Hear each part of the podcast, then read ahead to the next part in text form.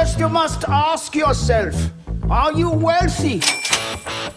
Versão Pocket é o retorno cast em menos tempo. Olá, investidores e investidoras, sejam bem-vindos a mais um Retorno Cast Pocket. Estou Luiz Felipe Vieira, juntamente com Felipe Medeiros. E hoje a gente vai falar é, de comparação de fundos e comparação de ativos, né, Felipe? Inclusive, temos uma novidade aí. Espere, daqui a pouquinho a gente fala um pouquinho dessa novidade aí. Mas o assunto é a diferença quando você persegue não só os fundos passivos, mas os fundos monoativos, quando ele tem uma taxa de administração maior do que o outro. A diferença no resultado final pode ser significativa aí para o seu patrimônio, então tomar cuidado com algumas estruturas, a gente vai trazer esse contexto aí, né, Felipe? Perfeito, cara. Eu tô bem hoje aqui, é animado para a gente falar disso. Não, não só desse tema, né, mas para falar a surpresinha que a gente tem no final, que, gente, é, desculpe o palavreado, é do caralho, tá? Mas vamos lá. Boa. V vamos lá pro, pro tema, né? Então, é, o, o, que o Luiz estava dizendo era bem isso, né? Que, é, principalmente que a gente está falando de investimentos passivos, e aí os mono, acho que a gente até pode falar que eles são, de certa forma, passivos, né? Porque sim, ele sim, compra é. lá, ah, um fundo de vale, vai ficar comprando ações da Vale, e é isso. Ele não tem nenhuma gestão ativa de hora de entrar, hora de sair, né? Ele tem o dinheiro que entra no fundo, ele tem que ir lá e comprar mais ações da Vale. Então, é, de certa forma, é passivo, né? E, assim, quem nos acompanha na Mais Retorno, né? A gente já falou aqui algumas vezes que, olha, é, você vai ver influencer aí te falando, olha, cuidado com taxa de administração de fundo, que você tem que. Primeira coisa que você tem que olhar é a taxa de administração. E a gente fala, olha, não se preocupa muito com taxa de administração, porque na hora que você olhar o retorno ali, na mais retorno, esse retorno já é líquido de taxa. Perfeito. Né?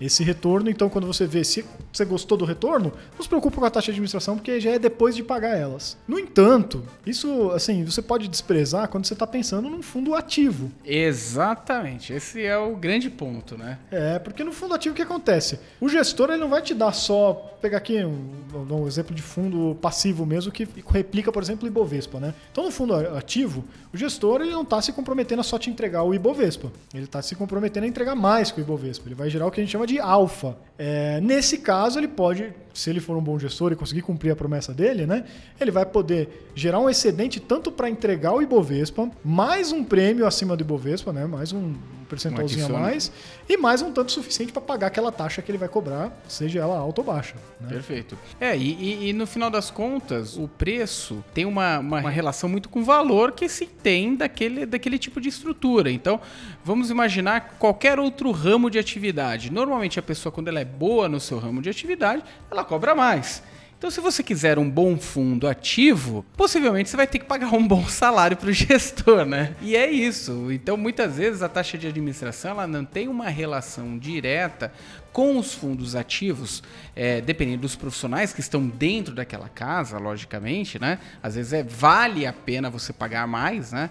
É, não é à toa que muita gente prefere pagar bons valores de consulta para ir para um médico né, de confiança do que pagar valor qualquer aí e não ter uma confiança no, no, no médico, né? É aquela história, né, Luiz? Imagina assim, você que está ouvindo aí, você tem algum trabalho seu, né? É, você Tá bom, pode ser que alguns de vocês aí trabalhem só por amor, uhum. né? Façam caridade e tudo mais. Mas a maioria de vocês que estão tá nos ouvindo aí, eu imagino que você trabalha porque você quer ganhar dinheiro também, né? Então, se você tem lá o seu trabalho, seja lá qualquer coisa que você faça, você é advogado, você é, é engenheiro, é professor, é policial, não sei, policial é mais difícil porque você não tem que trocar de emprego, né? Mas sei lá, qualquer profissão que você tenha equivalência, né? Então, ah, eu sou é, professor numa escola tal e eu tenho uma escola concorrente aqui. Nessa escola que eu tô, eu vou receber uma remuneração aqui de X. Na escola concorrente, o cara acabou de me fazer uma proposta de receber um X e meio, receber 2X. Onde você vai ficar, né? Você, você vai ficar no que paga melhor, né? E é óbvio que essas propostas de receber 2X vão vir para os melhores profissionais. Então, no final é isso. Não adianta você querer pegar o fundo baratinho, porque os melhores gestores vão querer ir onde eles ganham bem, né? Perfeito. Eles vão querer ficar lá trabalhando que nem louco, estudando, vivendo de mercado para ganhar uma micharia, né? Perfeito. E essa é a estrutura ativa. Então, realmente, muitas vezes a taxa de administração é um, um índice, um indicador ali que você tem que olhar, tem que analisar, mas muitas vezes não há necessidade de você olhar com tanto detalhe assim. O que importa é o resultado, a entrega, o tipo de eficiência que o, que o gestor ele, ele gera ali no fundo ativo. Agora, diferente de um fundo passivo, que o gestor ele não tem obrigação de entregar algo a mais do que o ativo que ele está se comprometendo. Na verdade, a obrigação dele é justamente entregar o resultado do índice, né? O resultado do ativo de referência, né? Perfeito. E um bom investimento passivo, né, Luiz, não é só entregar o retorno, mas ele tem que estar com um pouco de descolamento, ou seja, ele não pode fugir muito daquele índice, né? E também com um baixo que a gente chama de tracking error, né? Que é a, diferença entre volatilidade daquele ativo o, objeto, então, do alvo, né? A volatilidade do Ibovespa, por exemplo, e a, a volatilidade daquela própria, por exemplo, uma ETF, né? Que vai seguir lá o, o índice. Então, se essa ETF até consegue bater a rentabilidade do Ibovespa, mas com uma volatilidade muito maior que a do Ibovespa, então ela vai ter um tracking error alto. Isso é ruim para o investimento passivo. Investimentos passivo, você quer ter o mesmo risco e o mesmo retorno do que o investimento alvo, de né? Referência, de né? referência. Você não quer ter o mesmo retorno com mais risco. Não faz sentido isso. É, ou seja, no final o que eu estou querendo dizer é o seguinte: para ele conseguir te entregar um retorno próximo ali daquele investimento, né? Se ele tiver é, cobrando uma taxa alta, ele vai ter que correr mais risco. Não tem como. Né? Ele vai ter que. Vai ter que se expor. É, porque ele vai ter que ganhar mais do que o índice para te entregar só o índice depois de pagar os, as taxas. Né? Aí a gente chega na conclusão aqui, né, Luiz? Perfeito. O cara te entregar um negócio que vai ter o mesmo retorno? Exatamente igual, 100%, né? O mesmo retorno e o mesmo, a mesma volatilidade, teoricamente ele teria que cobrar zero de custo, né? Para ele investir é. exatamente da mesma forma que o índice, né? Exatamente. E por isso que muitas vezes algumas estruturas acabam sendo trazidas a mercado e, e se tornam ineficientes ao longo do tempo, conforme outras estruturas concorrentes vão aparecendo. E uma delas, até a gente tem aqui, né? Foi, foi agora até tema do, do Twitter ali da, da Mais Retorno, né? São as três ETFs Que replicam o S&P 500, né, Felipe?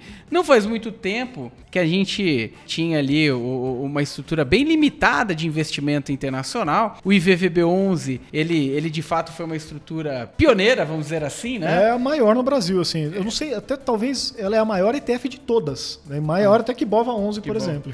Então, e, e é, foi uma ETF pioneira. Ela, ela ganhou um nome no mercado e realmente as pessoas associavam investir no S&P 500 ao IVVB11. Mas mas de tempos para cá, outras estruturas surgiram. E isso pode gerar uma diferença significativa aí no resultado, né, Felipe? Exatamente, né? Porque a gente pega, a gente tinha, a gente até tem mais ETF hoje, né? Só que a gente pegou essas três que são mais interessantes que elas têm um histórico um pouco mais longo, né?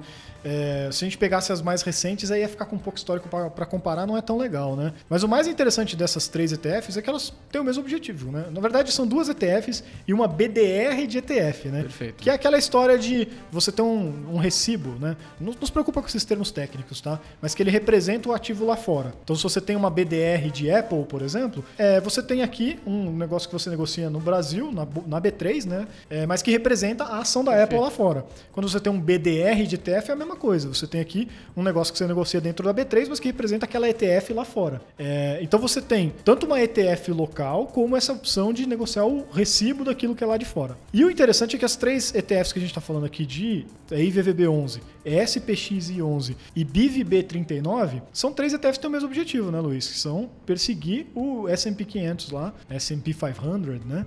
É, que é o Ibovespa dos Estados Unidos, vamos colocar assim, né, para simplificar. Então as três fazem a mesma coisa. Duas delas são ETFs locais, tá? Então a IVVB11 e a SPXI11. O que, que elas fazem? São fundos é, criados no Brasil que no final eles pegam o dinheiro do cotista e compram a ETF lá fora. E a BIVB39 é o que a gente falou que é uma BDR de ETF. Então não é um fundo local, ele está lá fora, é ETF mesmo lá fora, só tem um recibinho que você negocia aqui dentro. Qual que é a diferença? Os fundos locais, você vai pagar uma taxa de administração para eles e eles vão comprar um fundo lá fora, uma ETF lá fora, que também vai ter a taxa de administração dela. A BDR não precisa cobrar a taxa de administração, você paga só a taxa lá fora. A taxa do, do ativo de referência, né? Exatamente. E a segunda diferença é que lá fora tem muito mais concorrência, o mercado é mais eficiente, maior, né? Também dá mais é, ganhos de escala para a gestora que monta a ETF. Então as taxas de administração lá são muito menores, mas muito menores mesmo. Aí aqui o que, que é legal, tá? O IVVB11, ele ainda ele é, um, é um fundo, uma ETF negociada brasileira que compra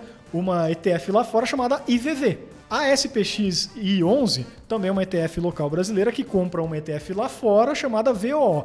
As duas ETFs fazem a mesma coisa lá fora, né? Tanto a IVV quanto a VOO. Perseguem o S&P 500. Exatamente. A diferença é que uma é de uma gestora, né? Uma é da BlackRock e a outra é de outra gestora que é a Vanguard. Mas é a mesma coisa. O legal é que a BIVB39, ela é uma BDR justamente da VO, né? Então, a SPX I11 e a BIVB39 são exatamente a mesma, mesma coisa. A única diferença delas, a BIVB39 você paga a taxa de administração do VO lá fora, que é 0,03% ao ano. Eu não tô falando que é 3% ao ano, nem 0,3% ao ano, eu tô falando 0,03% ao ano. Então, se você tira o porcento, você coloca em decimal, né? É 0,0003. Isso aí. É muito pequena essa taxa, né?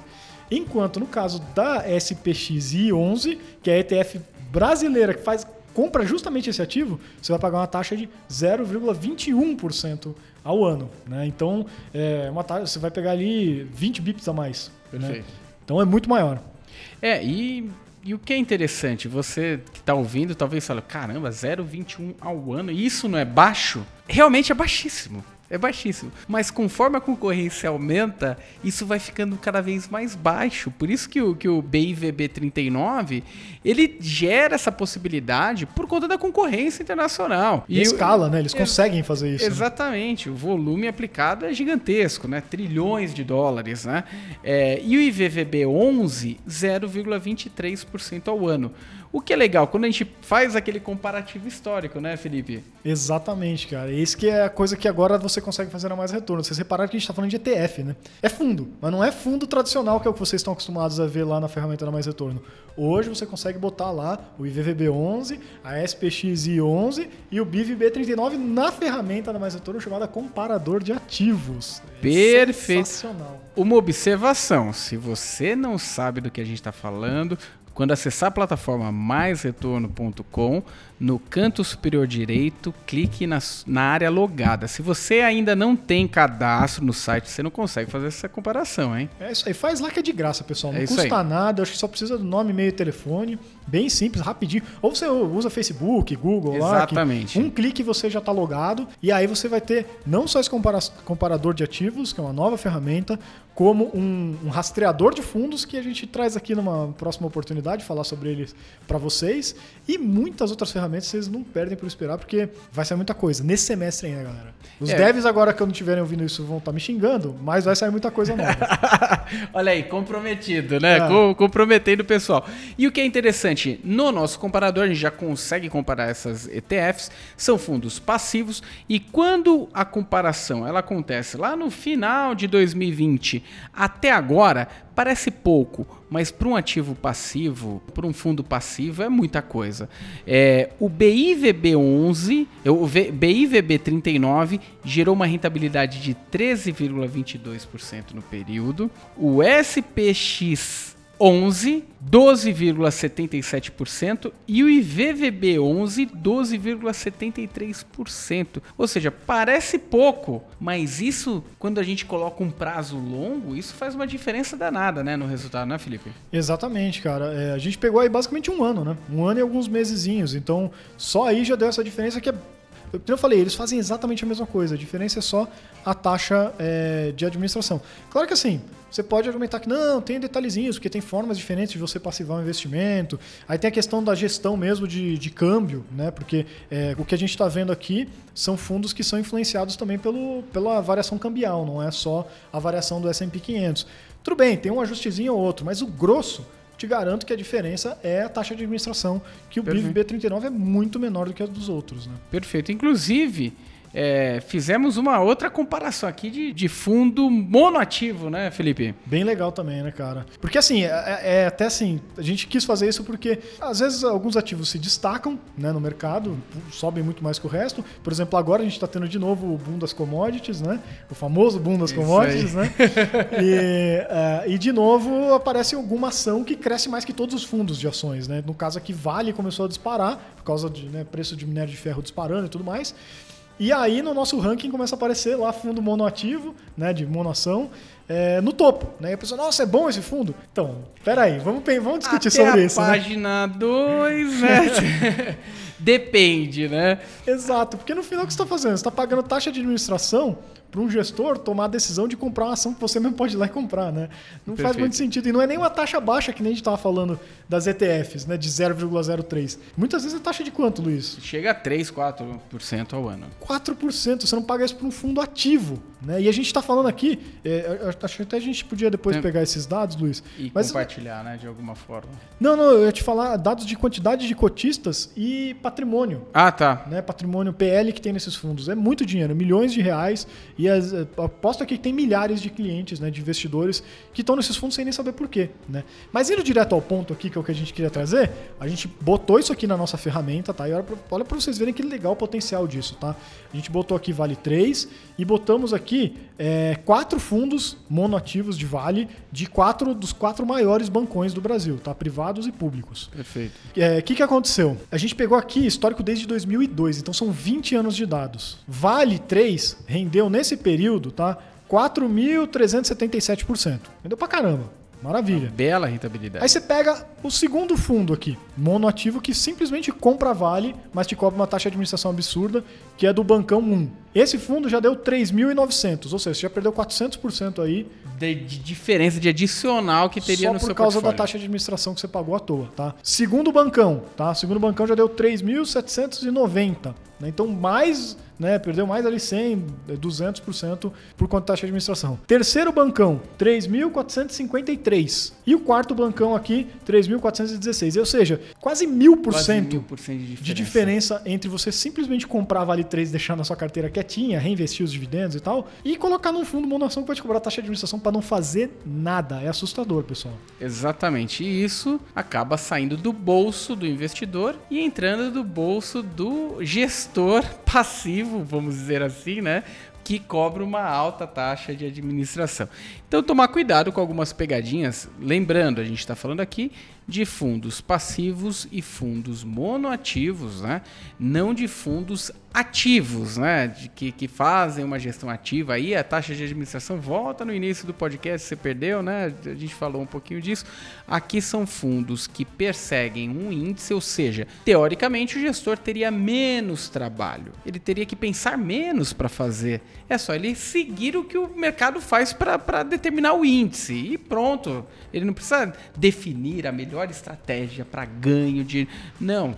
Então, com isso, é natural que se cobre menos, né? Tem menos trabalho, né, Felipe? E o resultado histórico mostra o quanto essas estruturas que cobram cara são ineficientes, mesmo que nos rankings dos melhores fundos, eventualmente eles apareçam, tá? É, porque aquele ranking, pessoal, é, de novo, a gente já falou sobre isso, né? Eles são só assim, é, um filtrinho bem simples para você ver o que está crescendo, valorizando no curto prazo. Mas nunca você deve usar aquilo como é, indicação de investimento, né? De é, para onde você tem que ir, né? Porque é justamente isso, é só rentabilidade de curto prazo. Então, na prática, não diz muita coisa. É só para aparecer ali no seu radar alguns fundos que podem aí tá né, com algum destaque.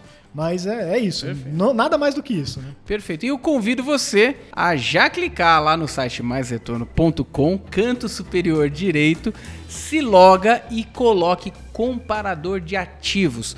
Pode comparar fundos imobiliários com ações, com fundos de investimento, com ETFs e com isso você vai conseguir consolidar uma comparação com os mais diversos ativos aí. E é aí esse tipo de entrega que a Mais Retorno quer trazer aí para vocês. Essa é a novidade que a gente está trazendo. Então peço aí, por gentileza, você que está nos ouvindo, acesse esse negócio, loga, dê o feedback pra gente. Isso é muito importante. É isso aí, pessoal. A gente conta muito com esse feedback para trazer ferramentas cada vez mais certinhas ali, mais afinadinhas, polidinhas pro jeito que vocês querem.